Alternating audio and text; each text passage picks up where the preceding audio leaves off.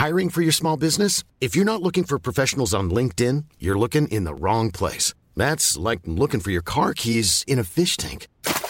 LinkedIn helps you hire professionals you can't find anywhere else, even those who aren't actively searching for a new job but might be open to the perfect role. In a given month, over 70% of LinkedIn users don't even visit other leading job sites. So start looking in the right place. With LinkedIn, you can hire professionals like a professional. Post your free job on linkedin.com slash people today.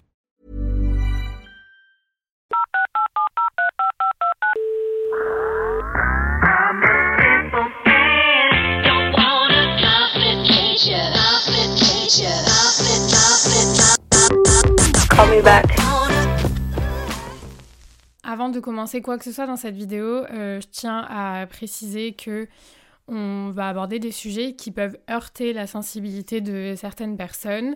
Donc si vous êtes trop jeune ou trop sensible, euh, voilà, je vous conseille pas spécialement de regarder cette vidéo. Euh, voilà, c'était important de le faire comme ça au moins. Vous pouvez potentiellement être choqué par les propos que je vais avoir et du coup je veux pas que vous vous infligez ça. Donc si jamais passez votre chemin, ne regardez pas cette vidéo, surtout si vous avez vu le titre et donc vous savez plus ou moins de quoi parle cette vidéo.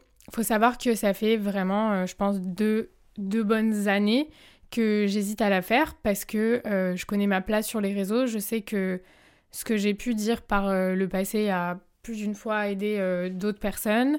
ça a résonné en plein de gens et j'avais ce truc à chaque fois dans ma tête de me dire tu dois en parler en fait parce que es, non seulement t'es pas la seule, et ça rassurerait sûrement d'autres gens de savoir qu'ils sont pas seuls. Et ça ouvrirait peut-être les yeux à certaines personnes sur certains sujets.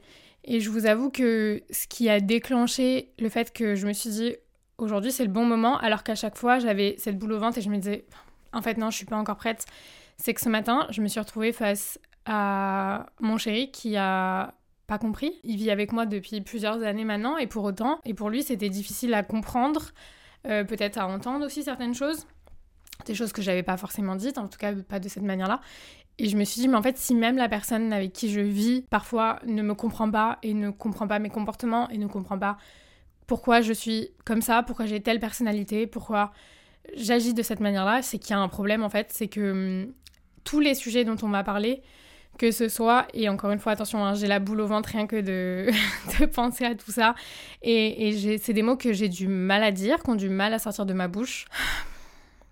Que ce soit l'anxiété, la dépression, le deuil, euh, la maternité, euh, l'avortement, les tentatives de suicide, tous ces sujets-là, il y a un énorme tabou autour. Euh, on n'en parle pas.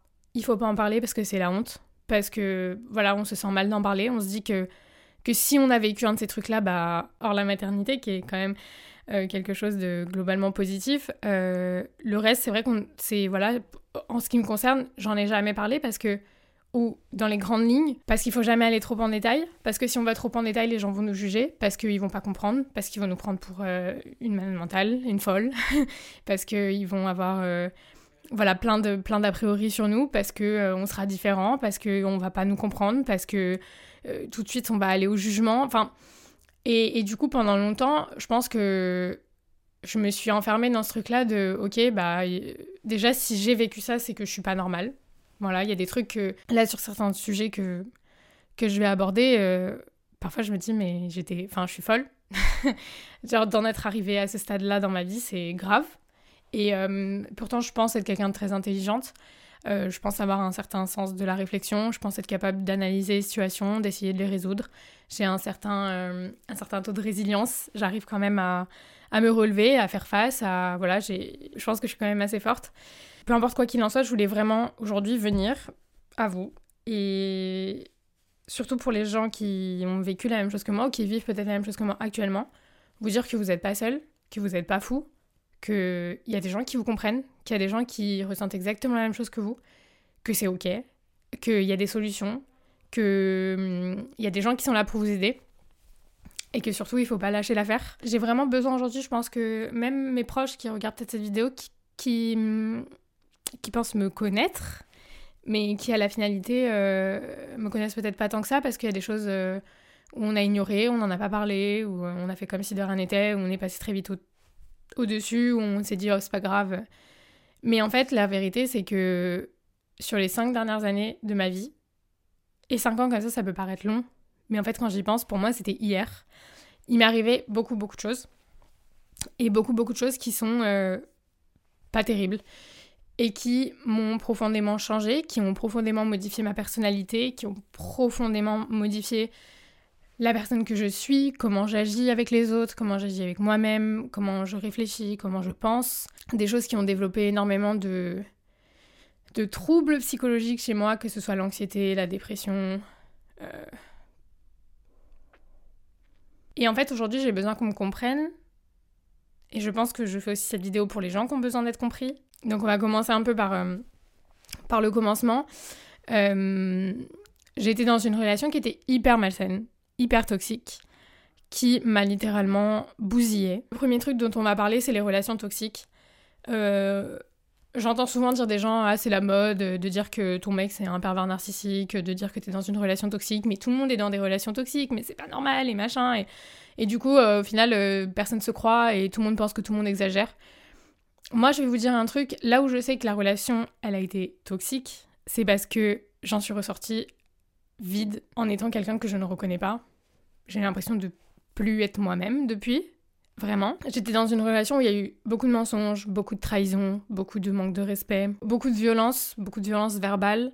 Euh, et il y a eu plusieurs événements dans cette relation qui, moi, m'ont. qui m'ont bousillé. Mais il y en a une en particulier qui a été, je pense, le déclenchement chez moi de ça a été un énorme choc et ça a été une épreuve extrêmement dure à passer.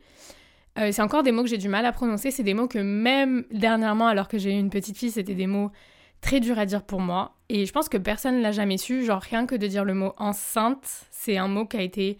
Qui, qui Dans mes oreilles, ce mot-là, il fait mal. Euh, en fait, donc je suis tombée enceinte pendant cette relation-là. Et, euh, et c'est à ce moment-là que du sujet relation toxique, on passe à euh, avortement. C'est vraiment dessus, voilà, des deux sujets-là. Donc la relation toxique, au départ, elle n'était pas plus que ça. Euh, pour être très honnête, je pense que c'est vraiment cet événement-là qui a fait basculer la relation dans du toxique.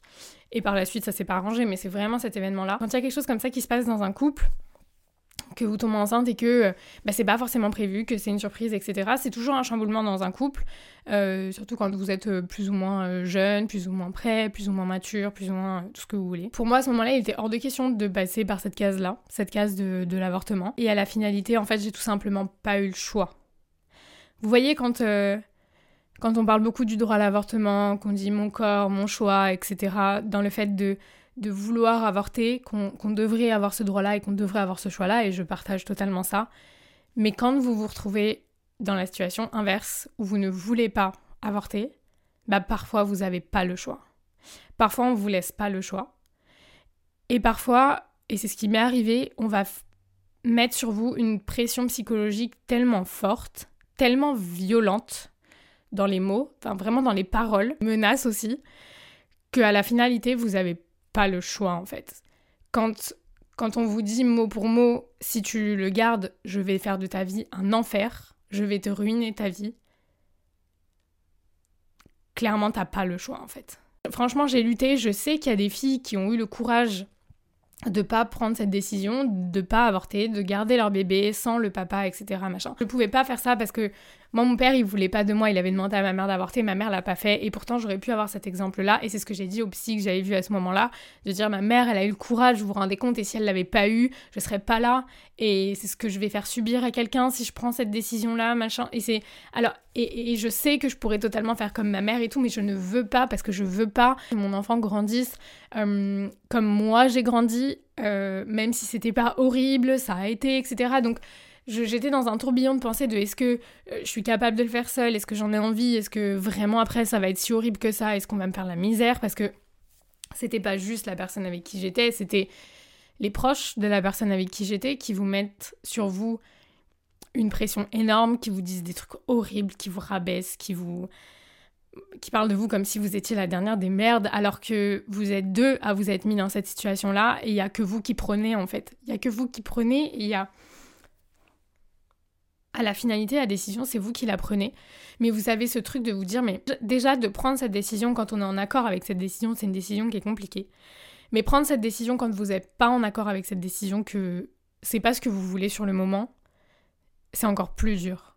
Donc oui, on m'a clairement forcé euh, par beaucoup de moyens en fait hyper euh, hyper malsains, hyper euh, hyper violents d'arriver à à la finalité à ce que genre je lâche l'affaire en fait, que je lâche prise que et c'est à ce moment-là où la situation elle devient vraiment malsaine, elle devient vraiment toxique. Parce qu'à ce moment-là, j'y suis retournée en fait. Je suis retournée dans cette relation avec la personne qui m'avait fait le plus souffrir. Parce que ce truc-là, pour moi, c'était pire que de me tromper, c'était pire que de me mentir. Ce truc-là, c'était. Enfin, on ne pouvait pas me faire pire, en fait. Dans une relation de couple, on ne pouvait pas me faire pire. Surtout que j'étais accompagnée de ma sœur, parce que la personne en question n'était pas là. Enfin, il a totalement pas pris ses responsabilités. Il était en boîte de nuit, la veille, où moi, j'allais à l'hôpital, le lendemain matin. Je sais pas si on se rend compte de la violence du truc, du non-respect, de, à quel point c'est dur. Et encore, je rentre pas dans les détails et je le. Voilà, j'ai pas envie. Je pense que vous arrivez peut-être à cerner la situation, mais. Bref, le fait est que je suis retournée là-bas. Parce qu'au final, et c'est là où la relation devient toxique, c'est que vous avez l'impression que la seule personne qui peut vous faire du bien, c'est la personne qui vous en a fait le plus. Et en fait, à ce moment-là, c'est là que vous vous trompez. Et c'est à ce moment-là que, normalement, vous devez partir. Parce que c'est pas logique c'est pas la personne qui vous a blessé qui va vous, qui va vous refaire du bien, en fait. Bien au contraire. Et à partir de là, la relation a été chaotique. Chaotique. Chaotique parce que déjà, j'avais énormément de rancœur. J'avais énormément de peine. J'avais mal. J'ai eu beaucoup de mal à m'en remettre. Je m'en suis voulu pendant des mois. Euh, et après ça, il y a eu les mensonges, il y a eu les trahisons, il y a eu les tromperies, il y a eu la double vie. Et il y a eu les phrases, une fois que tu as tout découvert, une fois que tu découvres tout ce qui se passe dans ta vie, une fois que tu découvres qu'il te trompe, qu'il te manque, qu'il y a quelqu'un d'autre, qu'il y a... Bref, tous ces trucs mauvais en fait. Et là, tu mets tout le monde face à tout le monde, c'est-à-dire que tu réunis tous les protagonistes de l'histoire et tu dis, ok, maintenant on fait quoi? Maintenant il se passe quoi? On est au courant de tout, on sait tout, on fait quoi? Et que là, la personne te dit, t'es une folle, t'es une tarée, t'as voulu me faire un enfant dans le dos, alors que tu as toi-même pris la décision de ne pas le garder. Une décision qui t'a détruite, une décision qui t'a changé jusqu'à la fin de ta vie en fait, qui aura un impact sur toi jusqu'à la fin de ta vie. Et on te dit ça devant une autre personne qui, elle, n'est pas censée être dans ton intimité à ce point en fait. Enfin, je veux dire, dans cette relation-là, j'ai vécu des moments qui vraiment, vraiment étaient, étaient, étaient vraiment, vraiment durs. Et je pense que cette relation, elle m'a changé, mais comme jamais j'aurais pensé qu'elle serait capable de me changer. Et c'est pour ça que je vous dis, et qu'aujourd'hui je le dis haut et fort, s'il vous plaît, si vous êtes dans une relation toxique, et combien je sais que c'est difficile de partir parce que ça a duré deux ans, comme ça, et que ça peut durer même parfois plus longtemps, que si j'avais pas été assez forte mentalement, je pense que j'y serais retournée au bout des deux ans, et ça n'a pas été le cas. Partez en fait. Partez. Partez, mais vite, parce que si vous vous rendez pas compte à quel point ça peut vous changer, à quel point vous allez arrêter d'être heureuse, à quel point vous allez arrêter de sourire, à quel point vous allez arrêter d'avoir de la joie en vous, vraiment, moi je vous le dis. Et vous méritez pas ça. Vous méritez pas ça comme personne mérite ça. Genre se lever le matin sans avoir l'impression qu'on est heureuse parce que on vous a fait tellement de mal. Parce qu'on vous a fait tellement de mal on vous a tellement rabaissé, on vous a tellement fait perdre confiance en vous, on vous a tellement manipulé que partez en fait. Vraiment partez. Le mal que vous avez l'impression que vous allez avoir à partir et à vous retrouver seul, etc., c'est rien comparé aux dégâts qu'une relation toxique peut avoir sur vous, déjà, pour commencer. J'aurais vraiment, vraiment aimé avoir quelqu'un qui aurait été capable de me regarder dans les yeux et qui aurait été capable de me dire Cindy, tu, tu vas te tuer en fait. Tu vas te tuer tu vas perdre ta personnalité, tu vas... Parce qu'en fait, c'est ça. Quand vous êtes dans une relation toxique, la relation, elle aspire tout ce que vous avez, en fait. Toute la joie, tout ce que vous avez de bon en vous, ça vous le prend.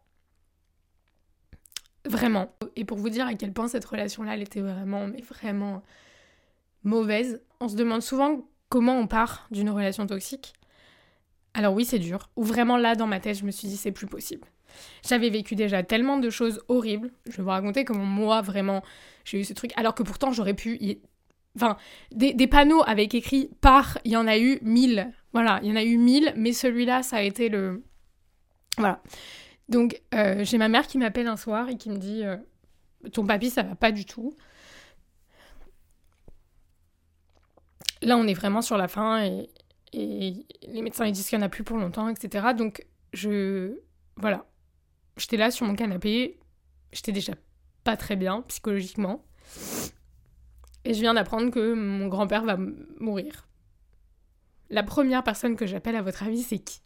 Euh, J'appelle, on pleure. Euh, c'est quelqu'un qui l'avait connu en plus, donc ça, ça, me semblait logique de. Voilà. J'appelle, bah, mon grand-père va mourir, etc.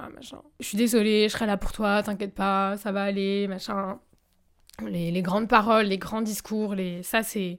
Voilà, je pense que j'ai même pas besoin de détailler à quel point c'est fort de paroles dans les relations toxiques, hein, fort de grandes déclarations, de, de, grandes preuves d'amour, entre guillemets. Et hum, c'était l'anniversaire d'une copine ce soir-là, et du coup j'ai décidé que je voulais pas y aller. Mais toutes mes copines me disaient franchement ça va te faire du bien, viens, etc. Je finis par y aller et je dis à cette personne oui je, vais y aller et tout. Mais franchement je me sens pas du tout... Euh, voilà, je sais pas en plus en buvant comment je fais, parce que j'avais totalement prévu de me mettre minable ce soir-là, clairement.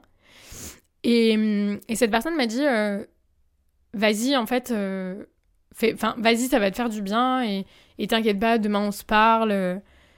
Et quand j'étais au restaurant, elle me dit, j'ai plus de batterie, je suis désolée, on se parle demain, fais attention à toi, euh, fais pas de bêtises, profite de ta soirée, voilà, bois pas trop, etc. Hyper bienveillant, hyper, hyper, je suis là pour toi, machin. Et en fait, le lendemain, j'apprends tout simplement que tout ça c'était du bullshit, c'était complètement faux et qu'il était tout simplement en soirée avec la meuf avec qui il me trompait depuis des mois. Donc en fait, je viens de t'annoncer que une des personnes les plus chères à mes yeux va mourir, que je suis au fond du trou. Tu fais mine d'être là pour moi, de me rassurer, de machin. Et en fait, et en fait tu me mens et tu vas en soirée euh, avec. Enfin, ça a été pour moi le lendemain quand j'ai appris ça le point de waouh. Là, j'ai fait le point, je me suis regardée, mais je me suis retrouvée tellement rabaissée. Genre, tellement rabaissée, tellement nulle, tellement idiote d'avoir cru à tout ça, d'avoir cru que les gens peuvent changer, que les gens peuvent évoluer, sûrement, peut-être, mais pas là, dans, cette, dans ce cas précis, que je me suis dit, mais pardon. Et c'est marrant parce que ce soir-là, j'ai compris qu'il y avait plus et que j'étais pas au courant de tout, que je savais pas tout. Pour moi, ça a été le point déclencheur de il y a vraiment de la merde dans cette relation. Il y a vraiment de la merde et je vais aller la chercher. Et bref, et je m'en rappellerai toute ma vie parce que je suis allée à l'enterrement de mon grand-père quelques semaines après, que j'ai découvert pendant que j'étais là-bas. Mais vraiment, mais tu sais, quand on te raconte une histoire et que cette histoire-là, tu l'as pas vécue, mais qu'elle s'est passée en même temps et que tu es là en mode et tout ça, ça s'est passé sous mes yeux et j'ai rien vu. J'ai rien vu, j'ai vécu tout ça, j'ai accordé le bénéfice du doute, j'ai pardonné, j'ai donné du temps, de l'énergie, de l'amour pour ça en fait, pour apprendre tout ça. Et ça, ça a été le point de, ça a été le point de non-retour, vraiment le point de, de stop en fait, on arrête, on se barre.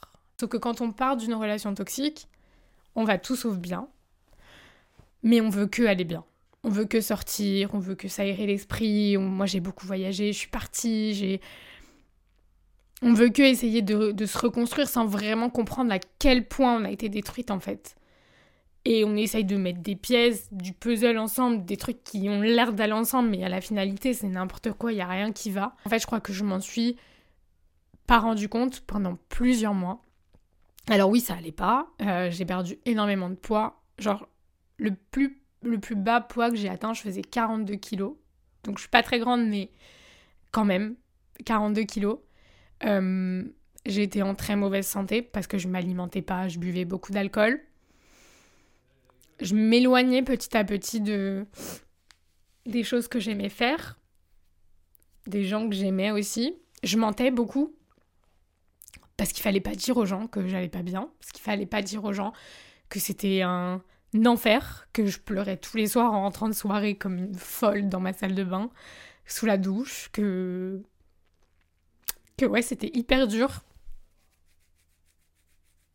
Et après, les mois ont passé, j'ai rencontré la personne qui est aujourd'hui le père de ma fille, donc j'ai refait ma vie. Donc, quand vous refaites votre vie après avoir été dans une relation toxique, sans avoir pris le temps de vous soigner, sans avoir pris le temps d'en parler, vraiment, d'encaisser tout, et ben en fait, ça peut pas bien se passer. Ça peut pas bien se passer. Et c'est pour ça que le début de notre relation a été un peu difficile. Euh, en fait, je sais qu'on arrive dans une partie de la vidéo où là, c'est vraiment genre le pire moment de ma vie. Et c'est très dur d'en parler. J'en ai d'ailleurs jamais parlé. Ou très très peu. En fait, après avoir vécu tout ça, avec ce que j'avais déjà comme bagage, c'est-à-dire mon, enfin voilà, mon enfance, les problèmes qu'on peut avoir dans la vie, etc. Plus ce qui s'était passé, l'avortement, le, les déménagements, euh, il y a eu beaucoup, beaucoup, beaucoup, beaucoup de choses, beaucoup de changements. Le décès de mon grand-père, il y a eu beaucoup de choses. J'étais à bout, en fait. J'étais littéralement à bout. On m'avait tout pris. J'étais plus heureuse, je faisais semblant, en fait. Je savais qu'à l'intérieur, il n'y avait plus, en fait. Il n'y avait plus rien. Et je suis arrivée à un moment où vraiment, vraiment, c'est... Ça a vrillé dans ma tête parce que du coup j'avais une grosse peur de l'abandon que j'avais déjà un petit peu avant mais qui s'est amplifiée. J'avais du mal à faire confiance, j'avais peur qu'on me laisse, j'avais peur de me retrouver seule parce que je me sentais déjà extrêmement seule. J'arrivais plus à dormir, j'arrivais plus la nuit. J'arrivais à plus rien faire. Il y a même des mois où j'étais incapable de travailler. J'étais incapable de sortir de chez moi. Je passais mes journées dans le noir. Je vivais sur mon canapé, je dormais sur mon canapé. Ou alors, bah, je sortais. Je sortais, je me bourrais la gueule, clairement. Et en fait, c'était encore pire et j'ai appelé ma mère et je lui ai dit franchement ça va vraiment pas. Je lui ai dit là ça va vraiment pas, là j'ai besoin d'aide, il faut que... Il faut que tu appelles le docteur et que tu lui dises que j'arrive plus à dormir, je peux plus faire mes lives de la nuit, j'ai pas dormi depuis une semaine, je suis fatiguée. Bref, je suis allée voir le docteur qui m'a prescrit du coup des antidépresseurs, parce qu'il a vu que ça allait vraiment pas. Et j'avais ce truc dans un coin de ma tête de me dire mais je suis pas folle en fait pour moi, prendre des antidépresseurs, c'était automatiquement être cinglé, avoir des problèmes mentaux et. Alors, je savais que ma santé mentale, c'était pas le top, mais j'étais pas encore à dire que j'avais besoin d'antidépresseurs. Mais je dormais tellement pas et j'étais tellement fatiguée que bah, je, les, je les ai pris en fait. Sauf qu'après, j'ai commencé à réfléchir et je me suis dit, est-ce que j'ai vraiment envie de tomber là-dedans? Est-ce que j'ai envie de. J'avais peur en fait d'arriver à un stade où je pouvais. où je ne pourrais plus fonctionner sans en fait où j'arriverai plus à être moi, ce qu'il en restait en tout cas, sans les médicaments. Du coup, j'ai arrêté, mais je les ai gardés.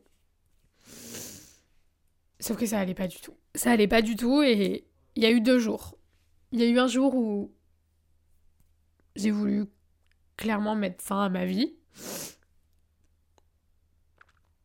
Sauf qu'on était encore dans le... Juste j'appelle à l'aide en fait. Vraiment, juste j'appelle à l'aide. Et donc ce jour-là, ça a été. La finalité a été parce que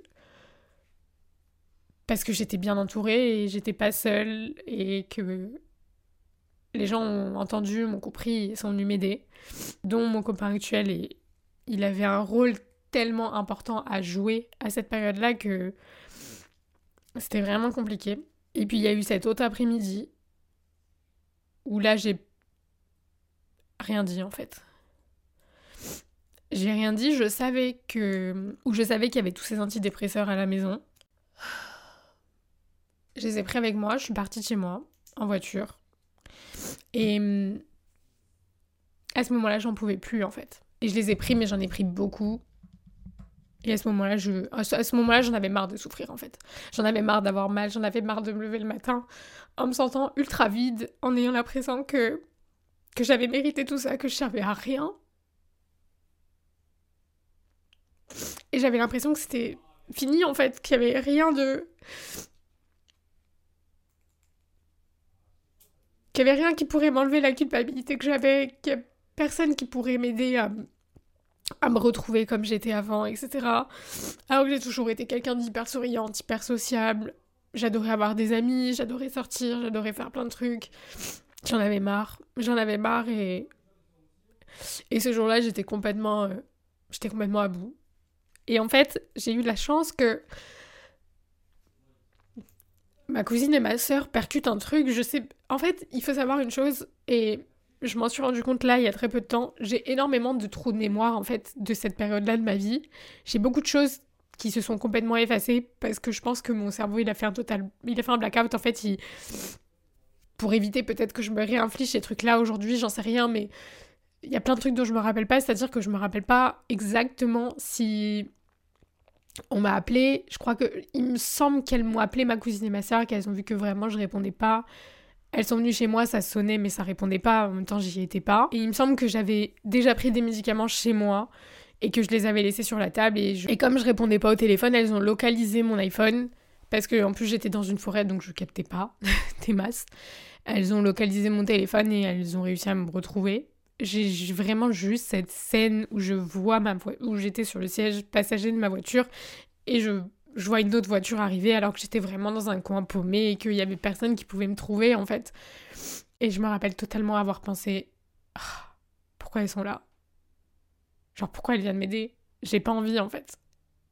Vraiment, à ce moment-là, je me rappelle mot pour mot avoir pensé ce truc de.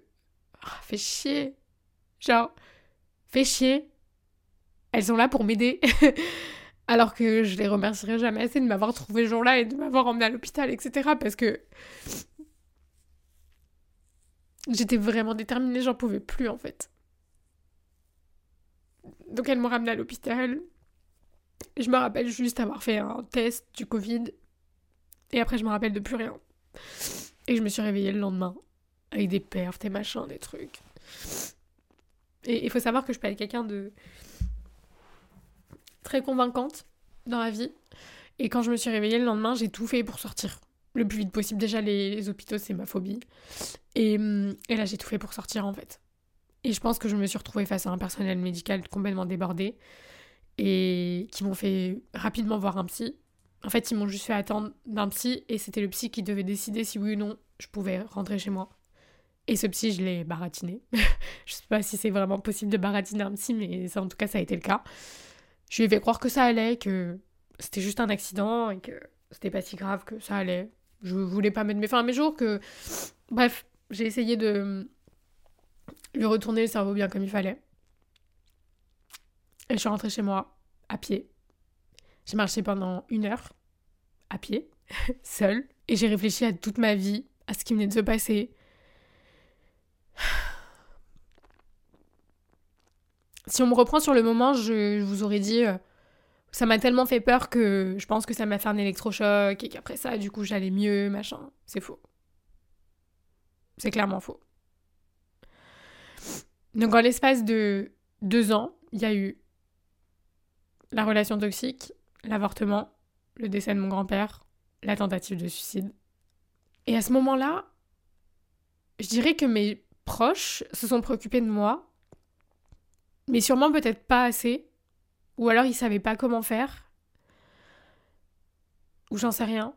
Mais je sais qu'à ce moment-là, la seule personne qui m'a aidée réellement, ça a été moi-même. Parce que en sortant de cet hôpital, en rentrant chez moi à pied pendant une heure, si j'avais pas eu cette petite voix dans ma tête qui me dit Cindy, t'as fait une grosse connerie, t'as pas le droit de faire ça. Et si je m'étais pas remémoré toutes les personnes qui que j'ai perdues et qui auraient aimé être encore là, si je m'étais pas encore dit qu'est-ce que qu'est-ce que papy il aurait pensé de toi, qu'est-ce que tata elle aurait pensé de toi, genre? En fait, j'ai je me suis auto-engueulée et auto-fait culpabiliser de ce que j'avais fait. Et à partir de là, j'ai décidé de, comme si rien ne s'était passé, de faire, de, reprendre ma vie là où elle en était, d'afficher un grand sourire, de dire à tout le monde que ça allait. Et c'est ce que j'ai fait pendant des mois et des mois et des mois. Alors que ça allait pas. Mais je pense que quand on a des troubles comme ça qui sont des troubles anxieux, dépressifs, on devient, euh, on devient fort dans le mensonge, on devient fort dans, la, dans, donner une apparence qui n'est pas la nôtre, dans faire croire que tout va bien, faire croire qu'on gère, qu'on a tout sous contrôle, etc. Alors que la vérité, elle est vraiment très loin de ça. Honnêtement, quand je vous dis que mon cerveau a effacé plein de trucs, j'ai très peu de souvenirs des mois qui ont suivi ma tentative de suicide, je m'en rappelle quasiment pas. Je me rappelle juste que c'est à ce moment-là que les gens se rendent compte en fait. C'est à ce moment-là que les gens reviennent en, en disant je sais que c'est ma faute. Je sais que j'ai ma part de responsabilité là-dedans et qu'elle est énorme. Alors ouais, ça fait un peu du bien sur le moment, tu te dis putain, j'étais pas folle en fait. J'étais pas folle. Mais ça enlève rien en fait. Ça enlève rien au mal que vous faites. Ça enlève rien. Donc,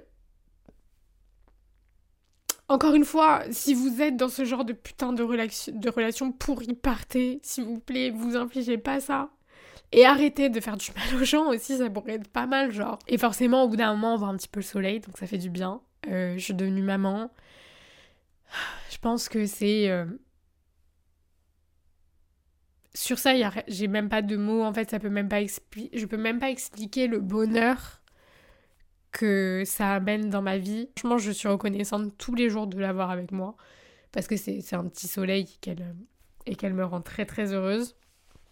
Et qu'elle me pousse à être euh, une meilleure personne, une meilleure maman, euh, une meilleure amie, une meilleure chérie, une meilleure tout en fait, une meilleure fille, une... tout. C'est vraiment elle qui me donne cette motivation-là. Parce que comme je vous expliquais, en fait, putain, j'aurais fait que chialer toute cette vidéo. À l'intérieur, c'est encore bien abîmé. J'ai encore beaucoup de mal à me trouver. Euh, je suis devenue tellement anxieuse et que j'ai retiré de ma vie tout ce qui me faisait du bien en fait. Tout ce que j'aimais faire. Je l'ai pas fait consciemment, hein. ça s'est fait petit à petit. J'ai arrêté de voir des gens, j'ai arrêté d'avoir envie de voir des gens, j'ai arrêté d'écouter de la musique, j'ai arrêté de faire des sports que j'aimais bien. Parfois j'ai vraiment l'impression de me lever le matin et d'être juste là. Et puis après il y a mon rôle de maman qui me rattrape et là je me dis ok je sais pourquoi je suis là. Sauf que ma vie elle peut pas se résumer qu'à ça non plus, ça peut pas être juste euh, Cindy, elle n'est pas juste maman, en fait. Cindy, c'est une jeune femme. Sauf que cette jeune femme, malheureusement, j'ai trop de mal à la retrouver. Donc ça va être par phase maintenant. Genre des phases où ça va et des phases où je me dis mais je sers à quoi en fait? Genre c'est quoi ma vie? Donc c'est pour ça que je retourne en thérapie. Et oui, je l'ai pas dit, mais pendant tous ces deux ans-là, j'ai vu quelqu'un. J'ai aussi vu une hypnotiseuse qui m'a beaucoup aidée. Euh, mais globalement, voilà pourquoi je suis comme je suis aujourd'hui en fait. Voilà pourquoi je suis cette personne qui peut paraître froide. Voilà pourquoi j'ai du mal à me faire des amis. Voilà pourquoi je rigole pas tout le temps. Pourquoi je suis pas la personne la plus souriante du monde. Voilà pourquoi j'ai du mal à me forcer à faire des choses. Pourquoi je dis beaucoup non. Pourquoi je refuse beaucoup les invitations. Pourquoi j'invite plus les gens.